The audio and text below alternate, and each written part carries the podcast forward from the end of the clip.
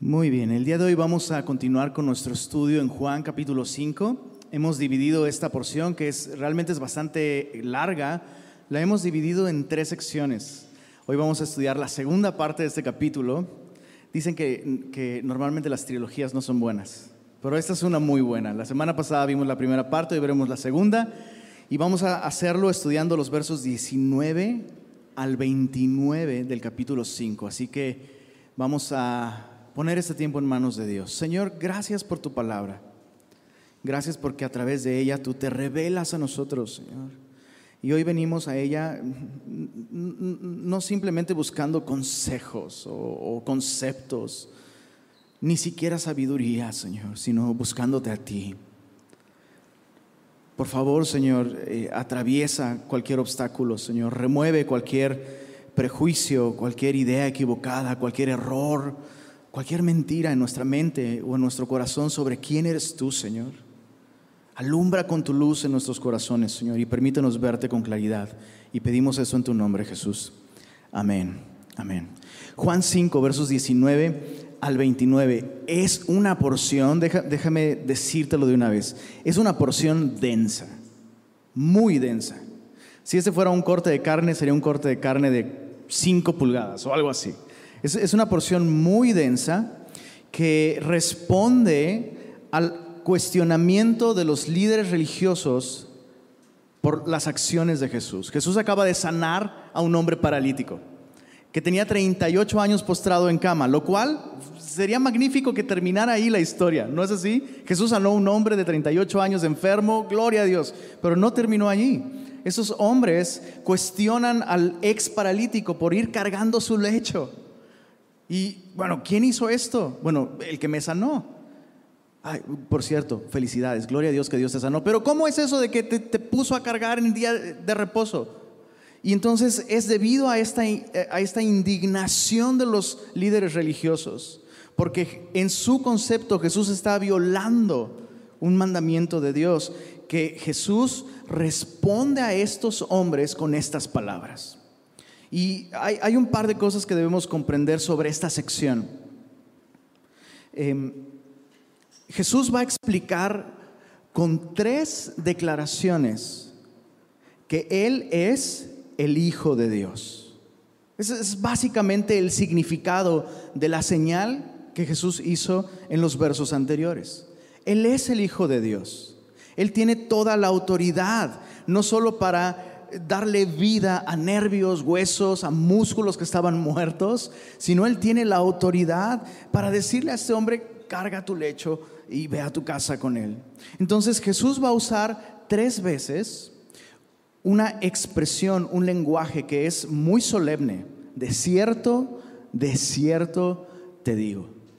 Es, básicamente es un lenguaje legal para la época y el lugar en el que Jesús está hablando.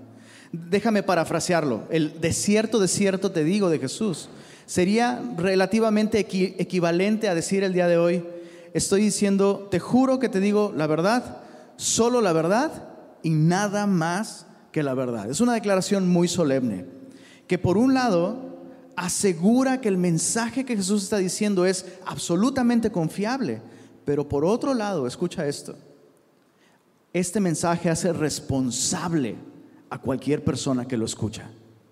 Así como en, un juicio alguien da testimonio y alguien asegura que ese testimonio aporta evidencias a favor de un caso, de la misma manera las palabras de Jesús al usar este, esta expresión de cierto, de cierto te digo, está asegurando la veracidad de su mensaje, pero está también implicando responsabilidad por parte de aquellos que lo escuchan.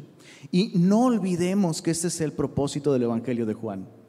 No olvidemos que Juan al final de su Evangelio escribió, Jesús hizo muchas otras cosas que no están escritas aquí, pero estas se han escrito para que creáis que Jesús es el Cristo, el Hijo de Dios, y para que creyendo tengas vida en su nombre. Entonces, así como Jesús está, déjame usar esta expresión, está acorralando a estos hombres hacia tomar una decisión con respecto a Él, no es posible leer este Evangelio nosotros sin ser llevados hacia, esa esquina donde de alguna manera la verdad nos pregunta, ¿qué vas a hacer con Jesús? ¿Qué vas a hacer con Jesús? Bueno, Jesús, bueno, esta porción va a dar tres explicaciones con respecto a su identidad. Bueno, ¿quién te crees tú que eres para decirle a este hombre que cargue su lecho en día de reposo? Jesús va a responder con tres argumentos. Él es el Hijo de Dios, versos 19 y 20. En segundo lugar, Él es el enviado de Dios, versos 21 al 24. Y su último argumento es que Él tiene la autoridad de Dios. Son argumentos muy serios y vamos a eh, considerarlos esta mañana. Verso 19 y 20. Dice así, respondió entonces Jesús y les dijo, de cierto, de cierto os digo, no puede el Hijo hacer nada por sí mismo, sino lo que ve hacer al Padre. Porque todo lo que el Padre hace, subraya eso en tu Biblia, también lo hace el Hijo igualmente. Porque el Padre ama al Hijo y le muestra todas las cosas que Él hace y mayores obras que éstas le, le mostrará, de modo que vosotros os maravillaréis. Cuando Jesús explica su identidad en términos de una relación de padre e hijo con Dios.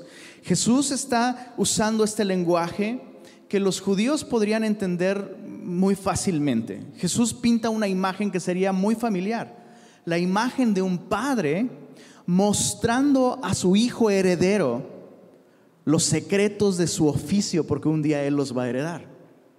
Esto, era una práctica común. En aquel tiempo los papás no mandaban a sus hijos a la escuela. Los papás eran la escuela. Y dices, bueno, esto describe lo que estamos haciendo el día de hoy. Bueno, sí, en, un sentido. Pero en ese tiempo los padres eran quienes capacitaban a sus hijos, quienes les instruían y les, les mostraban eso, literalmente, los secretos de su oficio. Para que tú puedas hacer las mismas obras que yo hago, te estoy capacitando. Pero aunque esta imagen es muy familiar para los judíos, Jesús está usando un lenguaje que marca una distinción muy grande. Aquello que los padres hacen con sus hijos, lo hacen para capacitarlos porque ellos no tienen la capacidad en sí mismos. Necesitan ser capacitados. Pero lo que Jesús está diciendo aquí, ¿recuerdas lo que te pedí que subrayaras? Todo lo que el Padre hace, ahí está la clave. También lo hace el Hijo igualmente. Y ese es un, esta palabra deja muy claro un concepto muy importante. Que Jesús hace las obras del Padre con la misma calidad. Lo que quiero decir es que Jesús no está haciendo lo que ve hacer al Padre por imitación, sino por naturaleza. Para entenderlo un poquito más, ¿De qué serviría que Dios nos mostrara a nosotros sus obras si no podríamos imitarlas? Solo Dios puede igualar a Dios. Entonces quiero que le demos peso a lo que Jesús está diciendo aquí, porque es increíble que aún el día de hoy, y aún más increíble, que teólogos, posmodernos, liberales digan el día de hoy, perdóname por usar ese lenguaje, yo sé que lo asocias con política, pero nada que ver. Pero es increíble que hoy gente sostenga que Jesús nunca afirmó ser Dios. Bueno, si, decir yo puedo igualar las obras de Dios no es decir soy igual a Dios, pues entonces no sé qué, sería decirlo. Jesús está diciendo con todas sus letras, yo puedo hacer las mismas obras que el Padre hace, con la misma calidad, porque tengo la misma naturaleza. Solo Dios puede igualar a Dios. William Barclay dijo lo siguiente con respecto a esta sección. Las cosas que Dios hace son las cosas que Jesús hace. Y las cosas que Jesús hace son las cosas que Dios hace. La gran verdad sobre Jesús es que en Él vemos a Dios. Es una declaración muy grande y muy fuerte que seguro les cayó como un balde de agua fría a estas personas. Pero, pero consideremos algo importante antes de, seguir avanzando en, en, esta, en esta sección. ¿Te das cuenta que no hay diferencia de propósito, de naturaleza y de calidad entre el Padre y el Hijo? Este lenguaje que usamos para explicar la deidad, el Padre, el Hijo, el Espíritu Santo, muchas veces eh, eh, no nos ayuda en algunos sentidos a entender lo que está sucediendo ahí. Y hoy no vamos a hablar acerca de la Trinidad, pero sí quiero hablar específicamente acerca de la relación entre el Padre y el Hijo. ¿Te das cuenta que los dos están en perfecta armonía y perfecta unidad? Y que no debería haber lugar en nuestra teología para pensar como solemos pensar. Y no te culpo si piensas así, porque es un pensamiento popular, es fácil pensar así. Pensar que Dios el Padre es un anciano de días cascarrabias, que es mejor que ni lo provoques, porque, eh, eh, bueno, el Padre, decíamos en la reunión anterior, a veces pensamos en Él más como el padrino que como el Padre. Es, es este ser sanguinario, legalista, enojado, ¿no? Que ni lo provoques porque mira todo lo que hace en el Antiguo Testamento. Y pensamos en Jesús como un hippie glorificado. Peace and love. Imaginamos a Jesús haciendo la señal de peace and love por los campos de Galilea, comiendo granola, saltando en los campos verdes, cortando flores y poniéndoselas en la cabeza a los niños. Pero eso no es lo que yo veo aquí. De hecho, si vemos objetivamente el mensaje total de la Biblia, Antiguo y Nuevo Testamento, veremos más gracia y amor y misericordia en el Antiguo Testamento del que creemos que hay. Pero también veremos más severidad y juicio en el Nuevo Testamento del que normalmente pensamos que hay. Jesús lo que está diciendo aquí básicamente es, todo lo que Dios hace, el Hijo lo hace igualmente. A todo lo que el Padre hace en el Antiguo Testamento, su Hijo dice, amén. Y a todo lo que el Hijo hace en el Nuevo Testamento, el Padre dice, amén. Son iguales. Por naturaleza, son Dios. Pero lo, otro interesante sobre este punto es que Jesús enfatiza la relación que tiene con el Padre. Y hay que decir un par de cosas sobre esto. Dios no es padre de Jesús de la misma manera en la que tú eres padre de tus hijos. ¿Se, entiende ese punto? Dios no es padre de Jesús, así como tú y yo somos padre de nuestros hijos.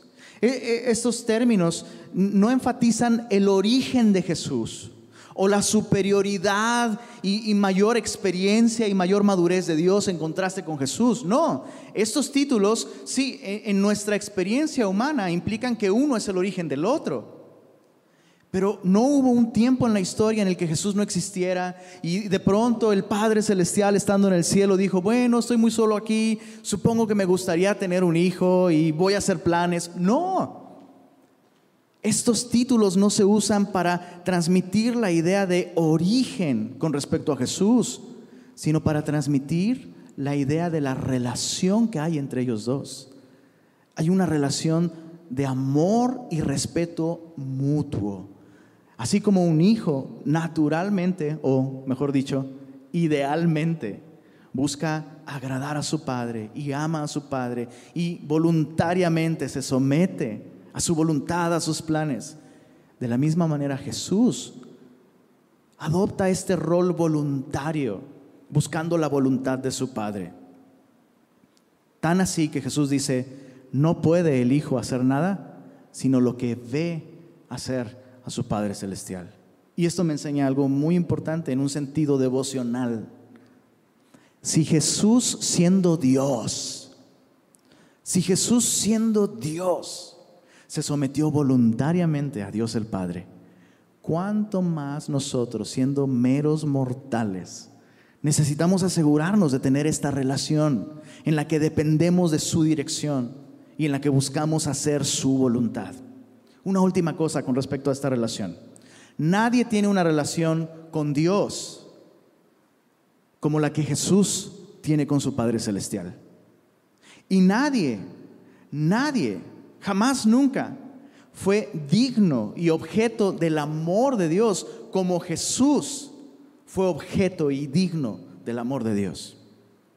Pero lo sorprendente es que por lo que Cristo hizo en la cruz del Calvario, al pagar nuestros pecados, Cristo nos permite a ti y a mí entrar en esa misma relación con el Padre Celestial. ¿No es asombroso esto? ¿No es increíble?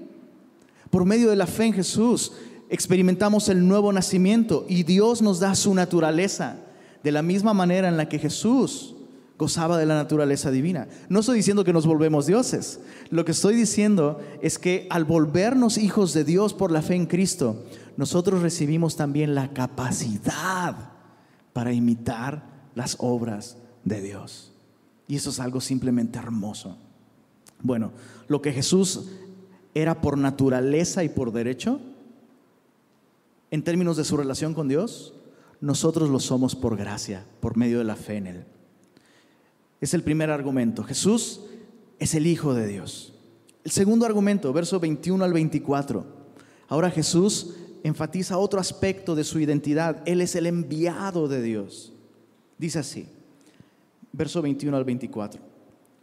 Porque como el Padre levanta a los muertos y les da vida, así también el Hijo a los que quiere da vida.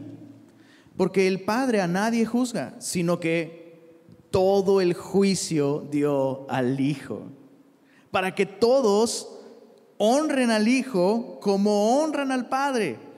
El que no honra al Hijo, no honra al Padre que le envió. O sea, si las palabras de los versículos anteriores no eran suficientemente claras con respecto a su deidad, o sea, ¿qué es lo que está diciendo Jesús aquí? Imagina a cualquier otra persona, imagina que yo vengo y yo te digo, oye, debes honrarme a mí del mismo modo en el que honras a, Dios el Padre. Lo, más apropiado es que me literalmente agarres piedras y me las arrojes, si digo algo así. No lo vayas a hacer, por favor. Esto fue solo un ejemplo. Pero ¿te, te imaginas, o sea, lo que quiero enfatizar con esto, lo que quiero enfatizar con esto es que solo existen dos opciones. O Jesús, y yo sé que ese es un lenguaje muy fuerte, y, estoy simplemente explorando los escenarios. Si Jesús no es realmente quien Él dijo ser, es la peor persona que tú y yo podríamos admirar, amar, imitar o seguir. Entonces, si en tu mente dices, mira, Lenin, yo soy admirador de Jesús, me encantan sus ideas, es un personaje histórico fantástico, hay una cierta magia en él, pero no creo que él sea el Hijo de Dios. Bueno, déjame decirte que estás equivocado si piensas así. Tal vez has malinterpretado el mensaje de Jesús. Tal vez es la primera vez que estás leyendo estos versículos. Pero lo que yo quisiera animarte a hacer el día de hoy, si tú piensas de esta manera, es que observes las evidencias de las propias palabras de Jesús en torno a su identidad. No es posible. Si tú crees que Jesús simplemente fue un gran maestro, un buen ejemplo, solo quiero decirte que ese concepto que tienes en tu mente no es el Jesús de verdad. Y el Jesús de verdad demanda que tú y yo tomemos una decisión con respecto a Él. ¿Cuál es esta decisión? Honrarlo como a Dios. Está así de claro.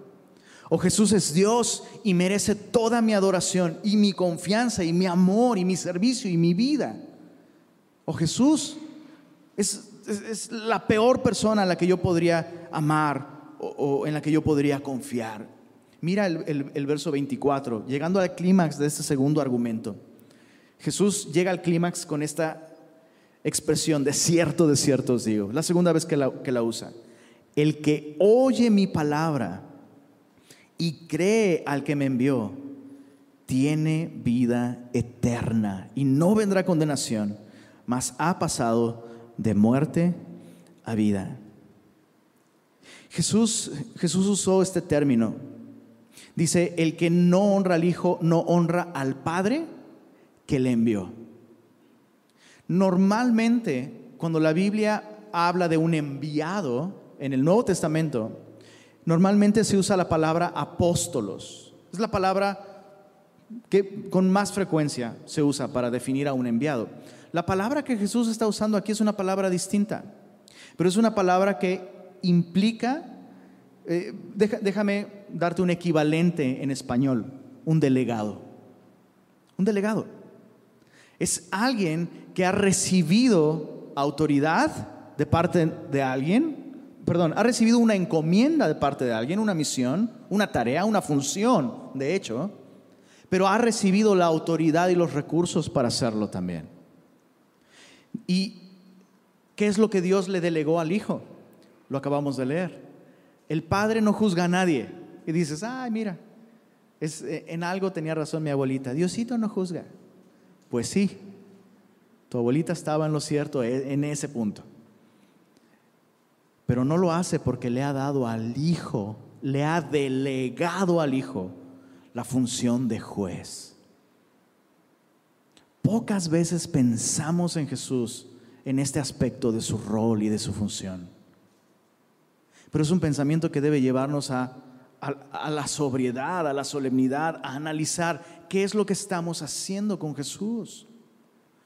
Un día todo ser humano estará delante de Él y le rendirá cuentas. Ahora, no pienses ni por un momento. Yo, yo he escuchado personas, yo he escuchado personas decir, ah, por favor, cuando yo muera, quiero que me den cinco minutos con este Dios perverso. Me va a escuchar. Tengo tantas cosas que reclamarle. No es así. Créeme que no será un momento en el que tú podrás exponer quejas, inconformidades. No. Porque no será Jesús quien, quien estará en juicio. Será el hombre quien estará en juicio. Y la Biblia describe a Jesús en su estado glorificado con ojos como llama de fuego. ¿Qué significa eso? Escucha, no significa que Jesús va a usar efectos especiales para intimidarte. No. Ojos como llama de fuego nos hablan de ojos capaces de ver las cosas realmente como son. El hombre estará absoluta, totalmente desnudo delante de Jesús. Incluso aquellas cosas que el día de hoy tú niegas y yo niego sobre mis propios pecados, aquellas cosas que me niego a admitir, estando delante de Jesús, todos los pretextos, todas las mentiras, todos los engaños que nosotros mismos nos hemos hecho creer van a caer al piso consumidos por los ojos de su verdad. Tú mismo, al estar delante de Él, el hombre mismo va a decir, por favor, envíame a una eternidad de castigo eterno. Eso es lo que merezco.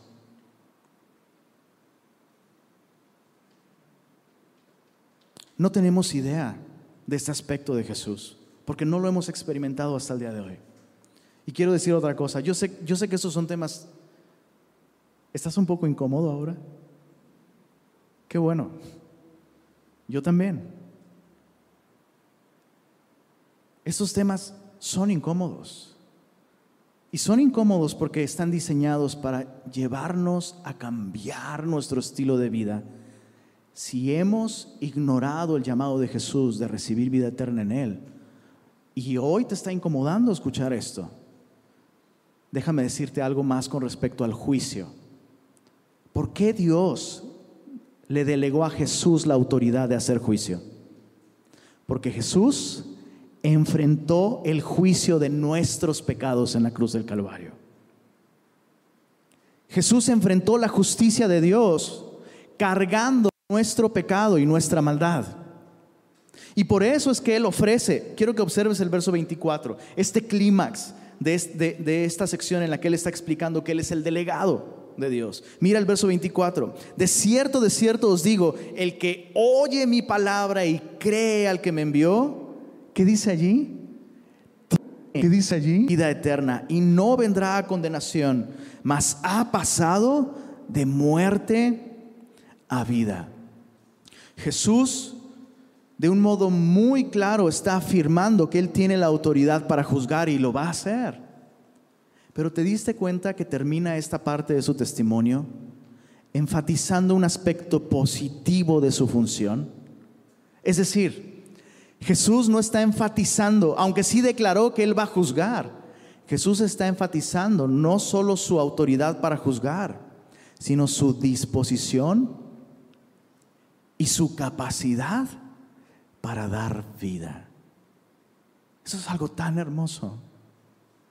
Jesús promete que todo aquel que escuche su palabra y cree al que le envió, en el momento en el que ponga su confianza en Él, tendrá vida eterna. Eso me encanta porque Jesús no está usando estos argumentos simplemente, no sé, vienen estos eh, fariseos y comienzan a molestar a Jesús por sanar a un hombre.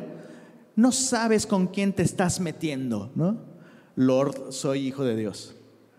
No, Jesús no está intimidando a estos hombres. Jesús está declarando algo que es cierto, pero lo hace para invitarlos a confiar en su mensaje. Ahora, cuando Jesús dice, el que oye mi palabra y cree al que me envió, nosotros tenemos un concepto de creer honestamente muy, perdóname por la expresión, muy región 4. Nuestro concepto de, fe o de confianza está muy devaluado, muy deteriorado, muy diluido. Creer no implica simplemente estar de acuerdo con las ideas de Jesús. Entenderlas de verdad no es creer. Es más, que me gusten las palabras de Jesús y que me encante el mensaje del Evangelio no es creer. Creer me habla de responder con un abandono total, dependiendo de su palabra, dependiendo de su mensaje. Ya hemos puesto este, este ejemplo en otras ocasiones. Estás sentado en una silla, ¿por qué? Porque tuviste fe. ¿Tuviste fe en su diseño? ¿Tuviste fe en, no sé, en la ingeniería detrás, en los materiales? Tal vez tuviste fe, un poquito de fe en la dieta que llevas haciendo algunos meses. Dices, sí, sí me aguanta. Jesús está hablando de, de este tipo de fe. No es una fe que se queda en el campo de las ideas, es una fe que nos mueve a depositar nuestro ser en las verdades transmitidas en este mensaje. Ese es el tipo de fe que él, que él dice que necesitamos tener para poder tener vida eterna. Una última cosa, una última cosa con respecto a esto, en el verso 24. ¿Te diste cuenta del el uso del, del tiempo que Jesús hace en este versículo? El que oye hoy mi palabra y cree hoy al que me envió, tiene hoy vida eterna.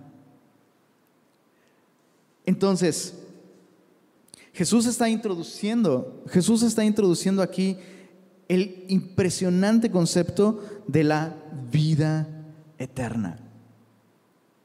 Los, los judíos, cuando, cuando pensaban en este asunto del juicio, ¿ok? Bueno, el Padre no juzga a nadie, Dios le ha dado todo el juicio al Hijo. Cuando los judíos escuchaban esto, pensaban en una sola cosa. Dios determina quién vive y quién muere. Para ellos el concepto de juicio llegaba a eso. Y si de pronto alguien moría, no sé, en años, en sus años de juventud, lo típico era pensar, Dios le quitó la vida. Porque Dios mata y Dios da vida. Si de pronto había alguien muy enfermo o alguien herido en batalla, que es obvio que la persona va a morir, pero pasan los meses y un día lo ves caminando por las calles. La gente decía, Dios le dio vida. ¿Por qué? Porque Dios mata y Dios da vida. Entonces escucha esto. En el momento en el que Jesús dice, Dios, le ha delegado al Hijo la autoridad para juzgar, e, e, era una expresión de juicio que transmitía a la mente de quienes los, los lo oían esta idea de, a ver, ¿me estás diciendo que tú eres como Dios, soberano para determinar quién vive y quién muere? Sí. ¿Y qué tienes, qué tienes tú para sustentar estas palabras? ¿Qué evidencia nos das de esto? Acabo de, levantar a alguien cuyos miembros estaban muertos y les di vida. Las piernas muertas de este hombre fueron levantadas simplemente porque yo le dije que lo hiciera. Entonces quiero que observes cómo ellos tienen un concepto muy limitado del, eh, del juicio de Dios. Pero Jesús ahora introduce este concepto. No me estoy refiriendo simplemente a morir o vivir en términos físicos, aquí y ahora. Lo que estoy ofreciendo es vida eterna.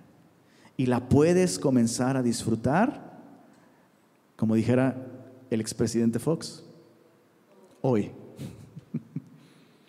¿No te encantaría que Vicente Fox fuera evangelista? Bueno, lo voy a... No, hoy. Es que sabes, no estoy listo hoy. Bueno, tal vez algún... Que hoy, caramba. Es hoy. hoy. Si hoy tú pones tu confianza en Él, hoy puedes recibir vida eterna. No, la vida eterna no es algo que nos vamos ganando a medida que, bueno, voy a echarle ganas, voy, a ir creciendo en mi fe. No, no, no, no. La vida eterna es algo que recibimos en el momento en el que confiamos en el mensaje de Jesús con respecto a su identidad y en su obra en la cruz del Calvario. Bueno, terminemos esta porción, verso, verso 25 al 29. Tercer argumento. Jesús tiene la autoridad de Dios. Dice así, de cierto, de cierto os digo, viene la hora, y ahora es, cuando los muertos oirán la voz del Hijo de Dios, y los que la oyeren, vivirán. Porque como el Padre tiene vida en sí mismo, así también ha dado al Hijo tener vida en sí mismo. Y también le dio autoridad, ahí está la palabra clave, de hacer juicio por cuanto es el Hijo del Hombre.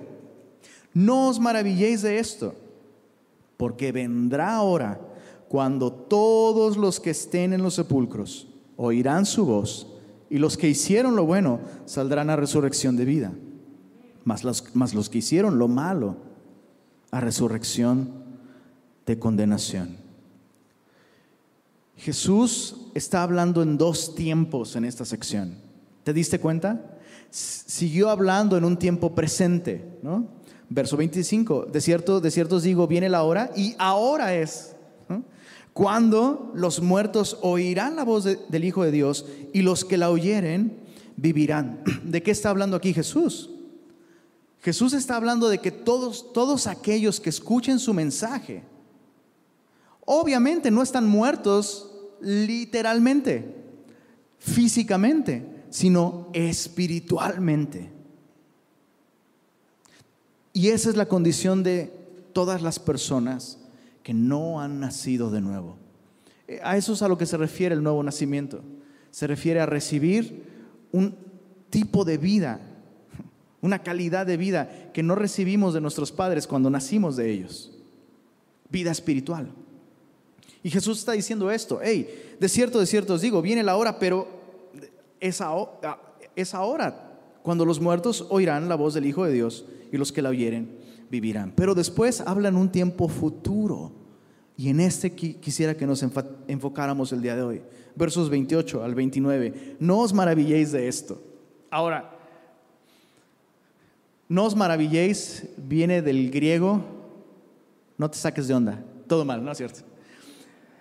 ¿Puedes imaginar el rostro de estos hombres? Si fueran caricaturas, te aseguro dónde estaría su quijada el piso. Jesús puede, sus rostros de... Eh, el otro día escuché el, discurso de un candidato. No voy a decir quién, no voy a decir, o candidata. No sé. Pero te lo juro, lo escuché y primero fue como, y luego fue, ¿qué está diciendo? Y luego fue, o sea, no, no, podía, literal, estaba maravillado. Y puedo imaginar a estos hombres. Eh, ¿Alguna vez te has puesto a pensar en esto?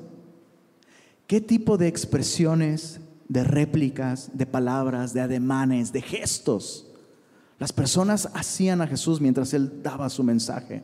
Te puedo asegurar algo. No eran expresiones y réplicas muy distintas a las que escuchamos el día de hoy. Es decir,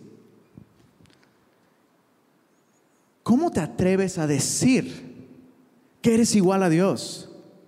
Si te estamos viendo que, que tienes calor, si te estamos viendo que se te seca la garganta cuando hablas y tienes que tragar saliva, debemos sudar. Tus discípulos te ven desaparecer en algún momento para ir, perdóname la expresión, pero ir y regar el arbolito. Evidentemente eres un hombre. ¿Cómo te atreves a decir esto? Pero Jesús ha dado suficientes evidencias para creer que Él es algo más que un hombre. Y Jesús termina, termina esta sección diciendo, es, eh, eh, eh,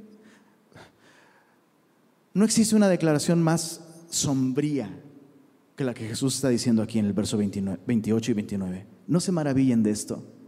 Tal vez estaban riendo de él, haciéndole muecas, no, simplemente no lo pueden creer. Pues no se maravillen de esto, porque vendrá, vendrá ahora cuando todos, y Jesús ya no está hablando aquí solamente de muertos espirituales. Está hablando de un futuro en el que todos los que están en los sepulcros. Jesús ya no está hablando de algo espiritual. Jesús está hablando de muertos físicamente, literalmente. Cuando todos los que estén en los sepulcros oirán su voz. Y los que hicieron lo bueno saldrán a resurrección de vida, mas los que hicieron lo malo a resurrección de condenación. No va a ser una opción presentarse ante Jesús o no. En el futuro no va a ser una invitación, no va a ser una sugerencia. Yo, yo, solo pienso en esto. Hay personas, hay personas que piensan que la muerte es el final de todo.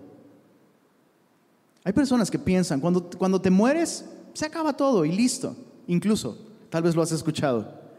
El, el paraíso o el infierno están aquí. Y ese es un mensaje tan incómodo por esto. Porque la idea de un día presentarnos ante Dios y rendir cuentas no es una idea popular. Si tú quitas esta idea, entonces puedes vivir como te plazca puedes vivir como te plazca. Ahora, para nosotros como cristianos, la resurrección son buenas noticias. ¿No es así? Oh, recuerdo a Alex Aguad, eh, el pastor Alex Aguad de Ciudad de México, siempre, siempre dice, yo estoy esperando mi melena glorificada. Dices, pues sí, yo extraño la mía, ya me imagino cómo va a ser la, la, del cuerpo resucitado. Para nosotros la resurrección son buenas noticias porque significa estar con Jesús, aquel que nos amó hasta la muerte, por los siglos de los siglos, amén, y fueron felices para siempre. Pero ¿te diste cuenta que Jesús aquí está mencionando que hay dos resurrecciones? Jesús está asegurando aquí que absolutamente todos los seres humanos, todos, un día se van a levantar de su tumba y van a enfrentar el juicio de Dios. Aquellos que confiaron en Jesús, quiero repetirte esto y espero que esto sea muy claro. Aquellos que ya hemos confiado en Jesús, ya hemos enfrentado el juicio de Dios. Dices tú, achis. ¿Dónde? En la cruz del Calvario. En la cruz del Calvario tú y yo ya fuimos juzgados, encontrados culpables, castigados. Nuestra deuda ha sido completa, absolutamente saldada. Dios ya nos juzgó en Cristo. Entonces, para nosotros, para nosotros, la tierra no es ni el cielo ni el infierno. Y no se puede, no se puede poner peor de lo que ya está para nosotros. Es lo más cerca que estaremos del infierno, la tierra.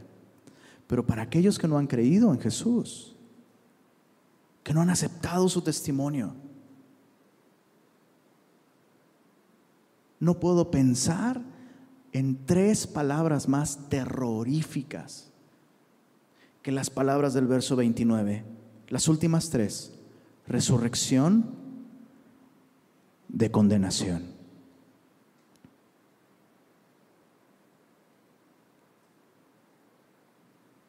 Cuando tu corazón dé su último latido,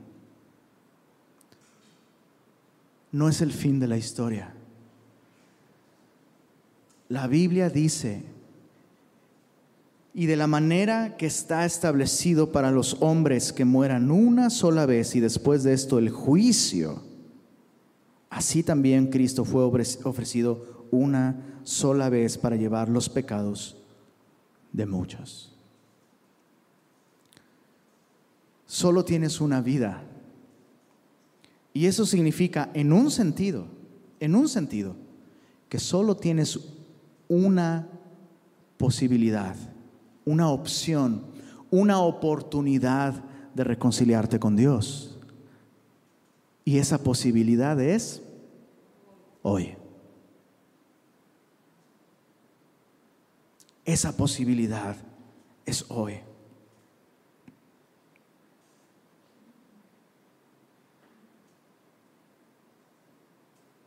¿Qué vas a hacer con Jesús? Yo sé que le estoy hablando a personas cristianas. Y yo, sé, yo sé que muchos de ustedes han nacido de nuevo y tienen vida eterna. Pero también sé que no todos los que estamos aquí han recibido vida eterna. Piensa en esto, por favor. ¿Jesús está diciendo que obtenemos vida eterna yendo a la iglesia? No. ¿No sería, no sería esto arbitrario, ridículo, injusto, absurdo? Claro que lo es. Jesús dijo algo clave. Viene la hora y ahora es, ahora es cuando los muertos oirán la voz del Hijo de Dios. Tal vez has escuchado el Evangelio recibiéndolo como las palabras del pastor, las palabras del hermanito que te predica, las palabras del compañero de oficina, las palabras de tu familiar cristiano. La gran diferencia sucede cuando recibes estas palabras como las palabras del Hijo de Dios. Solo quiero enfatizar algo. Este no es mi mensaje. Este no es mi mensaje. Estas no son mis ideas. Y esto no se trata de que tú estés de acuerdo conmigo. Se trata de que escuches el día de hoy la voz de Jesús llamándote a ti. Si no has recibido vida eterna, por favor, si no has recibido vida eterna, por favor, reconoce que este es un momento en el que Jesús mismo te está llamando a recibir perdón, vida eterna. Y la esperanza, la seguridad, la certeza de una resurrección para vida. ¿Qué vas a hacer con Jesús? Señor, gracias por tu palabra.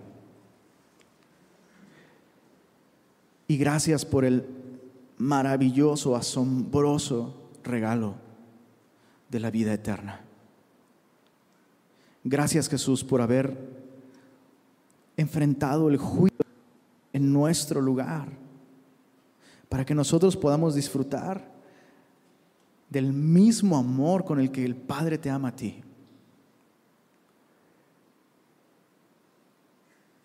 Señor, te pedimos por aquellos que aún no han confiado en ti, Jesús. Que tu Espíritu Santo traiga convicción de pecado, de justicia y de juicio.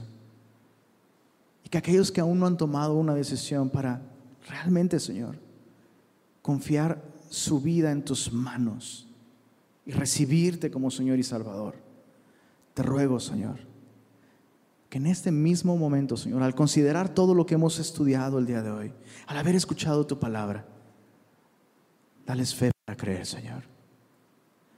Y gracias, porque no solo viniste a advertir cuál era el destino del hombre sin ti, viniste a darnos salvación. Te adoramos, Jesús. Amén.